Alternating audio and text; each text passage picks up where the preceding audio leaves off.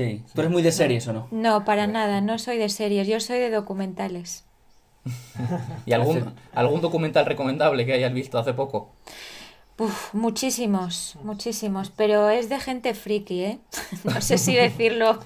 a ver, estás en un podcast de etimología, o sea. Sí, quiero decir, más nicho que esto, poco. Claro, hablando de, gente friki, quizá el podcast de etimología sea el mejor lugar.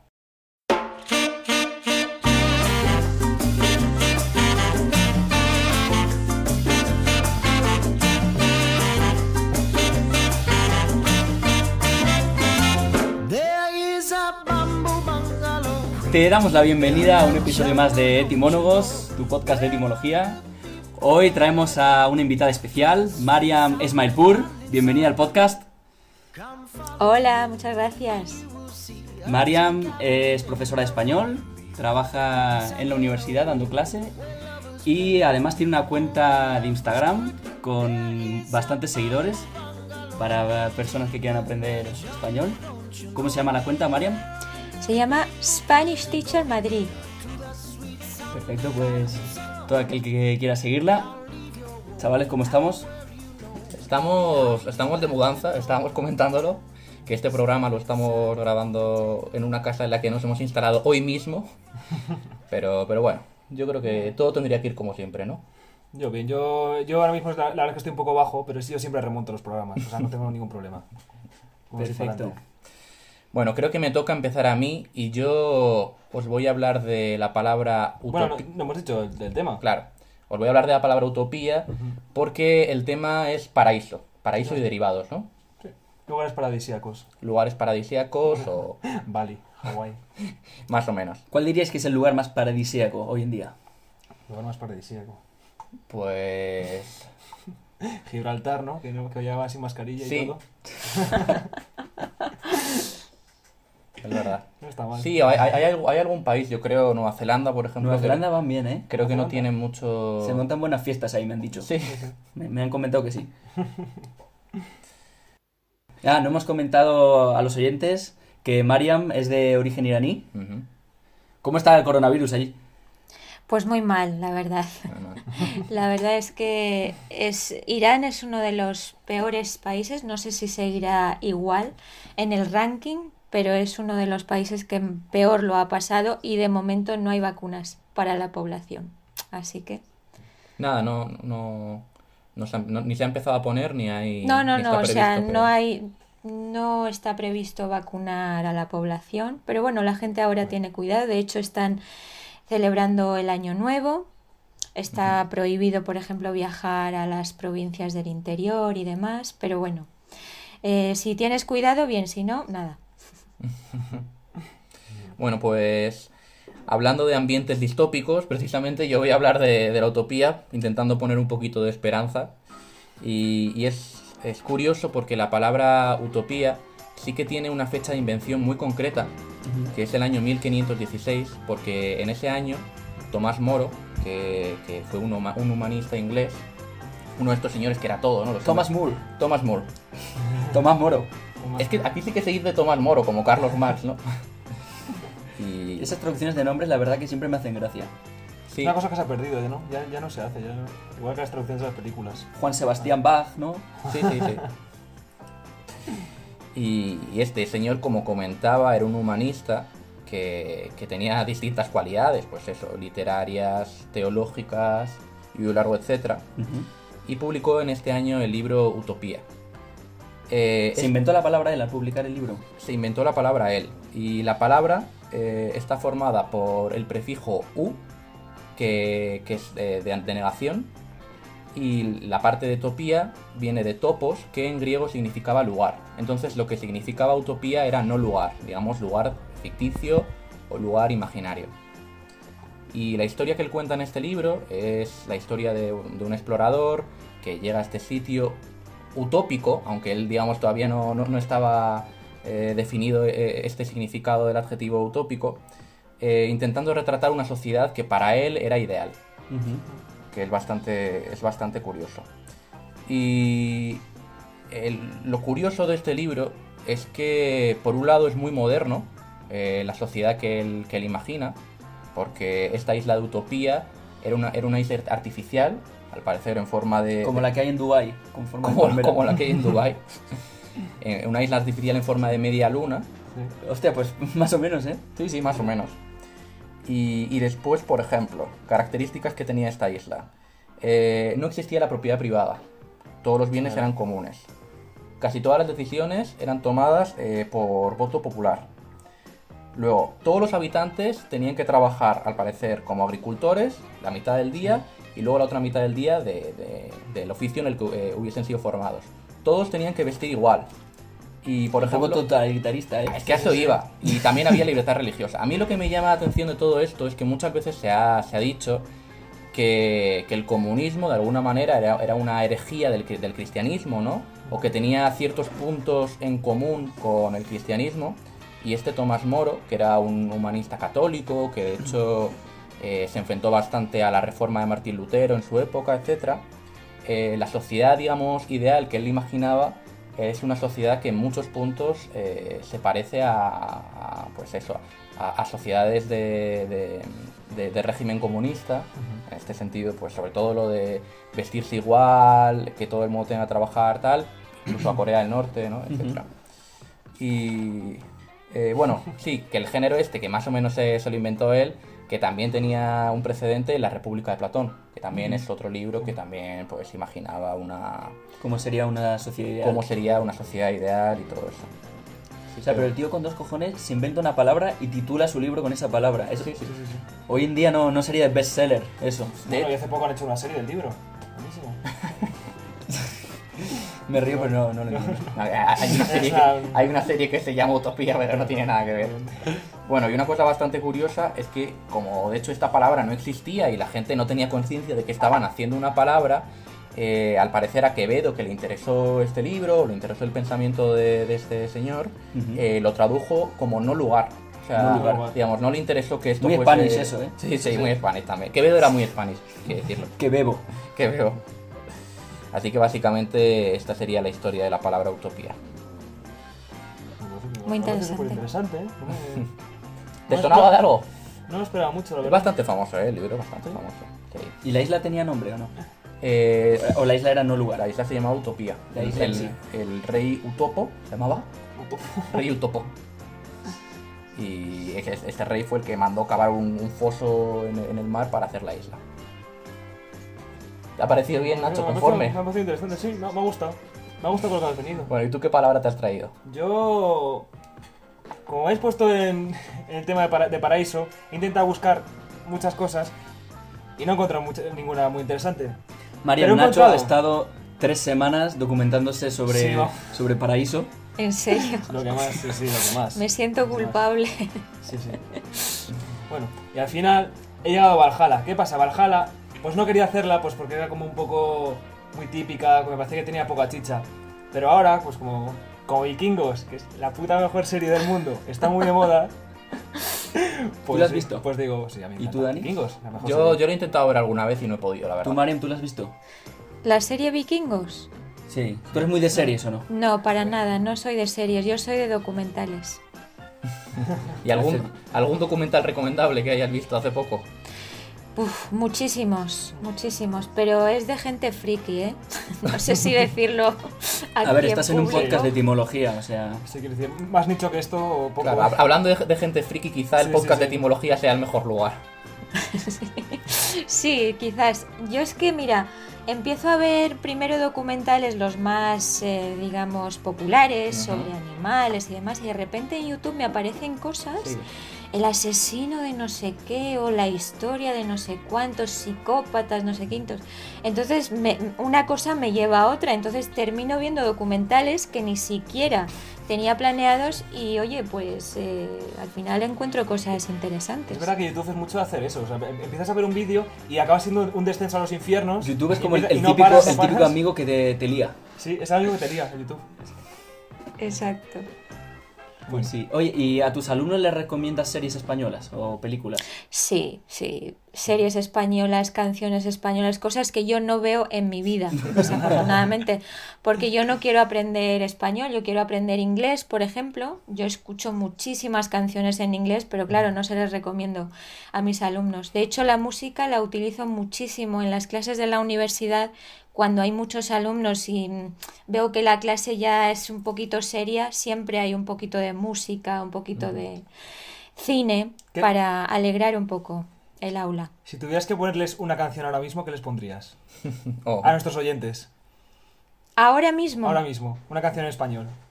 una canción española ahora mismo. Resistiré, Dios, ¿no? Resistiré. Mi gran No, noche, mi eh, gran noche nunca falla. La última canción que, que puse en clase la- la- antes de Semana Santa fue la de Me enamoré de Shakira porque queríamos trabajar el pretérito indefinido. Y les encantó la historia que había detrás. Oye, ¿y qué idioma te parece más difícil de enseñar, bueno, de aprender más bien, el persa o el español? El persa, Más difícil. 100%. Sí, muy mucho difícil. más difícil. Más difícil para mí enseñarlo porque yo pues he hecho cursos de formación de profesores, no tengo la misma es- en- eh, experiencia dando clases de persa y yo creo que cuando una lengua la aprendes en casa y nunca sabes cómo ha funcionado mm, su gramática, su sintaxis, es muy Claro, difícil claro. de enseñar. Claro. Pues sí. Bueno, Nacho, adelante. Nacho, Nacho habla vikingo también. también- No, pero joder, yo nunca habéis tenido una preocupación de un poco de, claro, aprender inglés sé, en, en el colegio un po- o, o algún idioma que, que no, que no utilicéis más allá de la clase. ¿Nunca habéis tenido el pensamiento de decir, coño, esto, imagínate que luego vas al país, no tiene nada que ver, plan, literalmente, en plan, te estás En plan, un- todo esto es una mentira. Claro, claro, te estás enseñando un idioma que en, en el, en el círculo, en la pompa de la clase, dice, claro, todo funciona perfectamente, pero claro, luego, luego lo llevas y dices, mejor, te encuentras que en Francia, pues no, Hablan no ruso en hablan otra cosa. No, yo, yo nunca había Yo tenido la ese, ese que problema. jamás, jam- jamás me lo había preguntado. Igual un poco desconfiado. Muy escéptico. Paranoico. Estaba mirando a la, a la profesora de francés en plan, me estás colando, eh. Me quieres engañar y te estoy El día que viendo". vaya a París. Bueno, pues he traído Valhalla porque como que a todo el mundo nos suena un poco la historia de, del Valhalla, te- te- tenemos palabras como el Ragnarok, Odín, tal, pero para... Yo no conozco ninguna de esas palabras, pero. Bueno, pero Dioses. como Me que, vale. Como que está un poco en el imaginario, el popular, pero yo creo que mucha gente realmente no sabe cómo es lo del, del tema del Valhalla. Sí, la mitología nórdica y tal. Bueno, pues el Poca Val- gente ha ido, es verdad. Es verdad. Bueno, el Valhalla, en teoría, en la mitología nórdica es como el cielo, el equivalente al cielo en, el- en la religión cristiana. Y este, a este cielo accedían los guerreros mm, válidos, los que morían en combate. Entonces estos guerreros eran ascendidos por las valquirias, Ujú. Val- valquirias, Valhalla, ahí, luego voy a explicar la, Ah. la conexión. Y se, se unían a otros guerreros que ya, que ya habían fallecido anteriormente en combate en un gran banquete. Entonces, este gran banquete era todo el rato una preparación para luego unirse a Odín, que es como el, el dios padre, digamos, de la mitología nórdica, en la, en la, en la guerra del Ragnarok. El Ragnarok es como eh, el equivalente al apocalipsis, más o menos, como la, la guerra final en el, que se, en el que se enfrentan los dioses y van ahí los guerreros que han estado comiendo en el Valhalla. Una pregunta, ¿era, era un banquete al estilo antigua Grecia, con, con orgía incluida o no? Era como, como un desayuno hotel. Era un desayuno Eh, hotel. con buffet. Con buffet, era un buffet libre. O sea, había huevos revueltos. Había, huevos revueltos, salchichas. La verdad es que es extraña idea de, de paraíso, de llegas a un lugar donde tienes que comer sin descanso, hasta que un día con suerte te mandan a la guerra. Sí, es, es básicamente eso. Pero es como, era, era un honor, era un honor, claro. Tú, entonces los... Es que entonces, claro, los guerreros estaban moti- motivados para, para pelear de la, manera, de la manera más feroz, para ser dignos de ser ascendidos al Valhalla. Pero también te digo Es, que eh, también es estar chollo para meses, los, para los vikingos. estar meses poniéndose hasta arriba de comida no es el No, mejor no, entrenamiento Claro, luego, luego igual no apetece. para la guerra. Claro. A ver, probablemente haría- igual, igual hacía otra cosa, ¿no? Sí, Hacían un poco de crossfit. Igual. Había dos horitas de comer, luego una sesión de crossfit, luego seguía, ¿no? Para seguir en forma. Bien, Bueno. bien. Uy, veo que pasas página. ¿Tienes más todavía? Es que escribo muy grande y muy feo, la verdad. Más más que nada por eso. Eh, es, que, es que os odio porque siempre me hacéis perder el hilo. Bueno, pues en De definitiva, eso es el, el Valhalla con el, con el fin del, del Ragnarok. Ahora, ¿de dónde viene la palabra Valhalla como tal? Pues viene del, del nórdico antiguo, Valhall, Ujú. que tenemos, tenemos dos, dos hilos de los que tirar, que tenemos Val, Ujú. que es también, equivale, también eh, se lo comparte con Valkyria, que significa como los caídos, como ver con, con muerte, con masacre, y en, eh, en Valkyria, por ejemplo, el Val, eh, la segunda parte es Corin, Ujú. Valcorin, que viene del verbo kiosa, que es que es ese verbo luego derivado, por ejemplo, en choose, en coger. Ajá. Entonces es como la Valkyria, etimológicamente, significa la que coge a los caídos, la que elige a los Que caídos. Escoge a los, Y los caídos. la segunda parte de la palabra Valhalla, Valhall, es la parte es salón. Igual que en inglés ahora mismo hall es salón. Mm. Así que es el salón de los caídos y la que elige a los caídos. Ujú. Pues, Así como eso. es que una lógica rotunda. Sí, no, no. eh, Y es verdad irre- que Val, ¿eh? Val se parece a Fall. Sí, ¿no? sí, es que va por Sí, ahí. inglés. Val, Val viene de fuera. A mí me encuadra. Sí. Pues ya está, hasta aquí, hasta aquí nos dejamos de vikingos. Pues has hecho tu trabajo, ¿eh, Nacho? De hecho, contra todo pronóstico, ¿eh? Contra todo pronóstico. Es verdad que Nacho está muy perro últimamente. No, hace, no hace los deberes nunca. Sí, es no, no- es mi mejor eh, eh, época de timonólogo. O sí, según cómo se mire. Tiene su gracia, ¿no? A gustos. Luego, luego de- dentro de unos años se, se, de- se debatirá, ¿no? Wow, pues a mí Nacho me gustaba más del capítulo 1 al 10. No, pues a mí la Es temporada... el que mejor cae de Timonos, en A realidad. mí la ¿eh? temporada, ¿qué tal? Es el que nos da más oyentes. Sí, ¿no? Bueno, ¿y tú, Marian, qué palabra has traído? Yo os he traído pues la palabra que creo que es la protagonista del Sí. programa de hoy, que es el paraíso. Os voy a comentar por qué me llama la atención esta palabra y por qué os la he propuesto para este programa. Primero y antes que nada, eh, muchas veces en España y en muchas partes se confunde el árabe con el persa. Yo no tengo nada en contra del árabe, de hecho me encanta y he intentado aprenderlo eh, por mi cuenta, pero bueno, no he tenido mucho éxito porque he tenido que dejar siempre eh, por temas de, trabajo. Pero hay una confusión entre lo que es el árabe y lo que es el persa. ¿De dónde viene esa confusión? Pues viene de principalmente de que usamos el mismo alfabeto. En Irán se usa el alfabeto árabe básicamente desde que llegaron los, o sea, hubo una invasión, lo mismo que pasó con España, cuando llegaron los musulmanes en realidad impusieron su lengua y su, y su alfabeto, entonces desapareció lo que era el alfabeto persa y todo se empezó a escribir en alfabeto árabe. Es verdad que necesitábamos una serie de letras, entonces las inventamos, pusimos un par de puntitos para abajo, para arriba y inventamos unas, una serie de, de letras que no existen en el árabe, pero existen en el persa.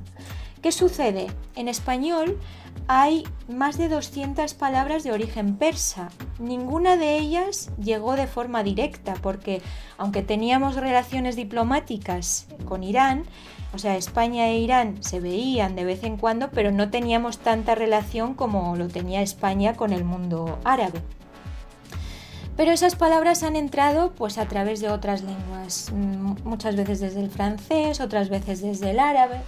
Entonces la palabra paraíso, que es una palabra tan importante, ahora habéis mencionado tantas cosas y es que es algo totalmente subjetivo. En cada religión el, el paraíso es algo diferente.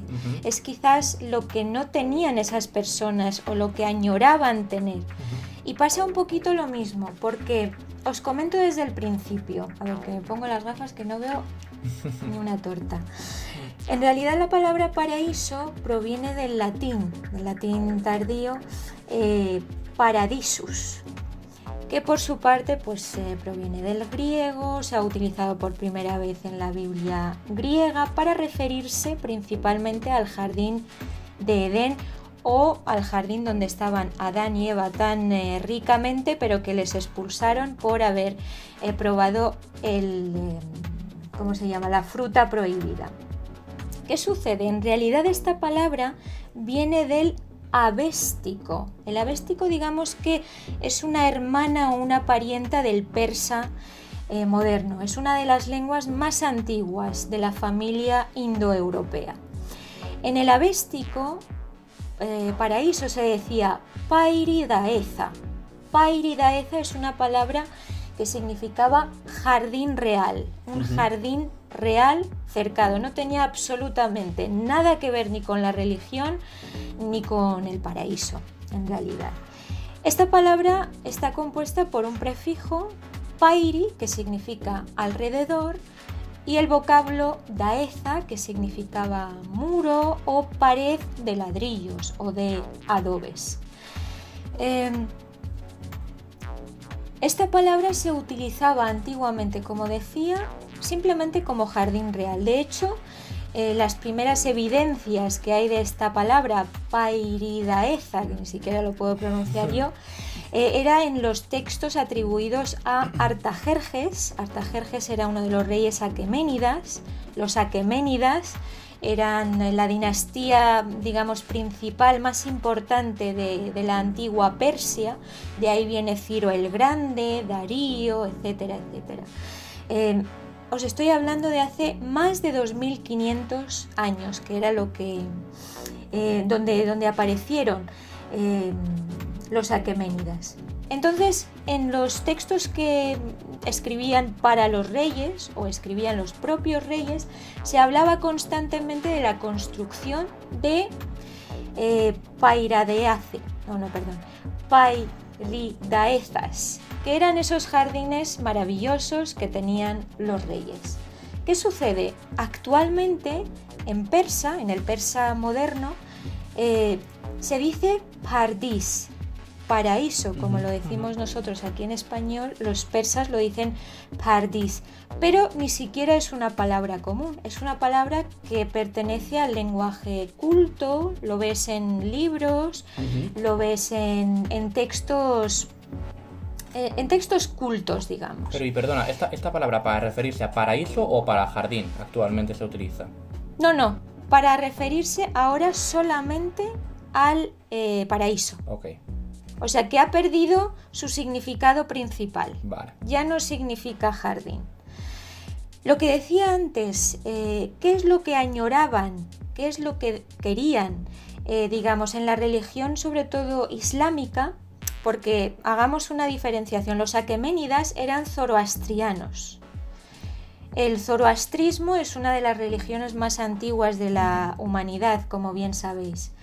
Eh, pero cuando llegó el Islam, pues toda esa religión islámica, todo lo que era el concepto del paraíso y del infierno, pues empezó a mezclarse un poco con lo que era la religión zoroastriana, que era la religión autóctona de Irán.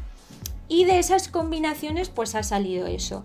Se pierde por completo lo que es el significado principal de paraíso como jardín real cercado o, con un muro y se convierte básicamente en lo que es lo que conocemos hoy en día como paraíso.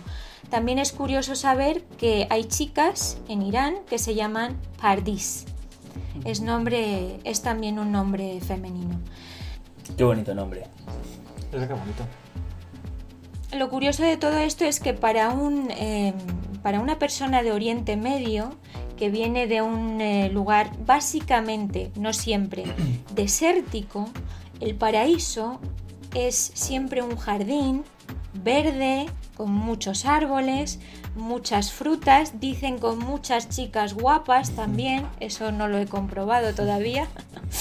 Eh, para los hombres, obviamente, y para las chicas sería totalmente lo, lo, contrario. Bueno, no voy a entrar en ese terreno, pero me parece una historia interesante el, todo el tema que hay detrás de, la palabra paraíso. No sé qué os ha parecido. Sí, sí, a mí me parece muy interesante. Además también la idea esta de, la pérdida de aquello que más añoras. También ligándolo un poquito con mi palabra de lo que hablaba de utopía, distopía. Cuando hablamos ahora ¿no? de la vieja normalidad, hay una idea esa, ¿no? Como de, de buscar el paraíso, de lo que hemos perdido y de lo que añoramos ahora mismo, ¿no? Efectivamente, sí. Muy interesante. Sí, es verdad que mm, en la, arquitectura de... O sea, bueno, no es persa, obviamente, pero eh, los árabes que llegaron a la península y tal, se le da mucha importancia a los jardines y tal, por lo que decías antes. Con fuentes... Sí, sí. Que ahora en teoría te toca a ti, pero ya después de esto, si quieres, retírate. Yo me retiro. Yo lo que, yo lo que- yo lo que Estoy estaba a tiempo, Yo lo que estaba tiempo. pensando, me- yo me he quedado callado porque me ha me ha dado un repaso. Sí, o sea, yo, yo si fuese tú, bueno, pues ahora interven, pero... Es de sabio retirarse a tiempo. Sí, sí. ¿no? Nada, pues como mm, estuve investigando un poco sobre el tema, Llevas dándonos. Eh, llevas dándonos. eh, in- generando intriga con, est- con esta palabra. Tres días. Que te hemos preguntado muchas veces qué palabra es y no has querido decirlo. es que claro, Mariam, tú nos propusiste que el tema fuera paraíso y no te voy a mentir, no se me ocurrieron muchas palabras relacionadas, pero estuve Bueno, pensando, paraíso está relacionado con cielo, ¿no? ¿Y de qué Yo- color es el cielo? Yo os he traído avión. ¿De qué color es el cielo? Azul. Azul. Bueno, pues es que hay una historia bastante curiosa y es que parece que los antiguos griegos no conocían el concepto de el color azul. Ah, Ya, ya, ya sé por dónde vas. Ya sé por dónde vas. Y Qué no es, que, curioso. no es que fueran daltónicos ni nada, que lo parecería a simple vista si He uno... he de decir que es verdad que creo que... uf, voy, a, voy a hacer referencia pedante, pero... Como Que, que decía Homero, el mar color vino, creo, ¿no? Color, color vino tinto. Tal cual, oscuro como el vino y el cielo de color bronce. Eso decía el bueno Homero.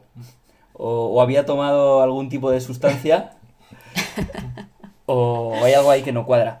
Es que hubo en el, a mediados del siglo XIX un inglés erudito, estudioso, que luego eh, además llegó a ser primer ministro de, de Reino Unido, que se llamaba William Gladstone, y este señor se dedicó a estudiar los colores que nombraba Homero en sus obras, tanto en la Ilíada como en la Odisea. Se dio cuenta que el negro lo nombraban más de 200 veces, el blanco más de 100, el rojo unas 15, el amarillo y el verde menos de 10, y se dio cuenta que el azul en ningún momento era mencionado. Y esto más tarde, La verdad es que es un- una extraña actividad a la, que, a la que se dedicó este señor, ¿eh? Repasando página por página la, la obra de Homero contando colores, pero bueno. No, pero luego viene un señor aún más friki, que es un alemán, alemán tenía que ser, que se llamaba Lazarus Geiger, y que llegó a la conclusión que en casi todas las lenguas de, de esa época, estamos hablando de unos siglos antes de Cristo, no, no había ninguna palabra para nombrar al color azul. Estuvo estudiando escrituras chinas antiguas, textos hindúes, en el Corán, y en ninguna se menciona el color azul. El color azul. Y, y esto, si lo pensáis, es bastante raro, ¿no? Porque a nosotros el azul nos parece uno de los colores más obvios o Sí, uno de los esenciales, ¿no? uno de los Exacto. esenciales, sí. Y no solo esto, sino que se dio cuenta que en la mayoría de culturas los primeros colores en aparecer en, en el lenguaje eran el negro y el blanco. Sí. o conceptos similares para referirse Pero a la luz. Eso debía ser porque veían en blanco y negro. Veían en blanco y negro y luego inventaban el color. no, pero primero, intuitivamente, se inventaban palabras para nombrar a la oscuridad y a la luz. Luego surgía el rojo, probablemente por la sangre. Sí. Más tarde el amarillo y el verde. Pero el azul era siempre de los últimos colores en surgir. Es verdad que hasta que miraban hacia arriba y veían el cielo... Pero esto abre un debate sobre si los colores realmente son objetivamente tal y, y como lo- los percibimos hoy en día en nuestra cultura, Sí. o si hay un, un porcentaje o una parte de cómo lo interpretamos y si es un constructo Social, sí. social o, o del cerebro. Y bueno, como curiosidad, los egipcios sí que tenían una palabra para el azul, porque mm, fueron de los primeros en encontrar un Pigmento. pigmento que era el lapislázuli, Sí. que además me parece que azul, de hecho, es una palabra de origen persa, remotamente. No sé si... Azul no sabría decirte, Sí. pero lapislázuli creo que sí. Creo que lapislázuli es una palabra de origen persa. Ahí se dice lojevardi. Ujú. Y es un color que se usa mucho pues en, eh, en la arquitectura, sobre todo islámica. Los, las cúpulas de las Sí, eh, verdad, mezquitas muchas veces son de ese color, los azulejos. Es que por lo visto lo que he leído es que es un color que no está muy presente en la naturaleza No. y que es difícil de conseguir. Y de hecho no existen casi flores azules Y las que, las que tenemos hoy en día son o que se les añade colorante o que se han obtenido mezclando distintos tipos de flores y son Sí. artificiales. Y es verdad que luego, pues, sí, de broma decimos lo de el, el vino tinto este del mar, de Homero, pero por- por- es verdad que el mar no es rotundamente azul, ni el cielo es rotundamente azul, Sí. pues igual como el lápiz azul y que, El- no, mar- creo, que no creo haber visto nunca, pero me imagino que es muy azul. No, pero el mar puede estar muy oscuro. Puede estar muy oscuro. mucho Sí, más de hecho es más verde que azul la mayoría de veces, ¿no? Sí, sí, sí. Y luego ya, última curiosidad, hay una tribu en Namibia que se llaman los Himba, que siguen sin distinguir el azul hoy en día. y les ponen distintos tipos de verde y los distinguen a la perfección, Como los Pero- esquimales, ¿no? Que tienen 70 tipos de blanco. tal cual, pero el azul no. Entonces, les puedes poner verdes que a nosotros, si nos los ponen aquí delante, nos parecerían el mismo color, y a ellos claramente les parecen distintos, y tú les pones un azul y un verde, y dicen que son dos colores muy parecidos o... Yo, yo puedo añadir gama. otra curiosidad. A ver, que esta cu- curiosidad la aprendí cuando estaba viviendo en Toulouse porque ahí tenían una planta que le llamaban la planta del pastel y que en su momento mucha gente hizo fortuna con esa planta porque era una de las pocas plantas con la que se podían eh, de la que se podía extraer pues eh, tinta Sí. para teñir la ropa azul que durante muchos años o no imagino que siglos eh, fue la ropa que se utilizaba en la nobleza y el color que representaba pues eso eh, el, mayor nivel social y, y todo daba eso. caché. daba caché imagino que lo de sangre azul a ver también tendrá que ver por ahí incluso de la escasez del color no incluso no Oscuro como el vino. Eso pasa también un poco con el morado, que se utilizaba bastante en temas en ámbitos religiosos y tal, un poco también por eso, porque era un pigmento muy escaso. Bueno pues yo he de decir que lo ha salvado Santi Sí, Lo he intentado. lo, ha- lo- lo ha intentado No, no he llegado, pero bueno. María me ha puesto el nivel muy alto tú evidentemente no has llegado No, no, si, si aquí, aquí el único que no cumplió con, el nivel he sido yo. Aquí, aquí el único que cumplió con el nivel he sido yo, que os he contado una historieta de videojuego. Y poco más. Pues sí, sí. Bueno, pues muchísimas gracias por, por haber bueno, por habernos hecho caso por Instagram cuando te hablamos y por haber estado hoy con nosotros, que estamos muy contentos vamos, de cómo ha salido, ¿no? Sí, sí. Ha sido de verdad muy muy muy buena tu intervención y, y nada, ¿qué más hay que añadir? Gracias a vosotros por haberme hecho caso a mí en Instagram. Yo siempre, eh, cuando la gente me contacta para colaboraciones, grabar podcast, lo que sea, siempre me ofrezco. Me parece súper interesante colaborar, conocer a gente de otros sitios y la verdad es que estoy muy feliz. Muchísimas gracias, Mariam.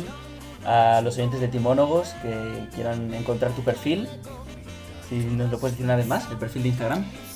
Sí, mi perfil de Instagram es Spanish Teacher Madrid, aunque ahora ya no vivo en Madrid. Puse este nombre cuando vivía en Madrid, pero ahora ya vivo en el pueblo.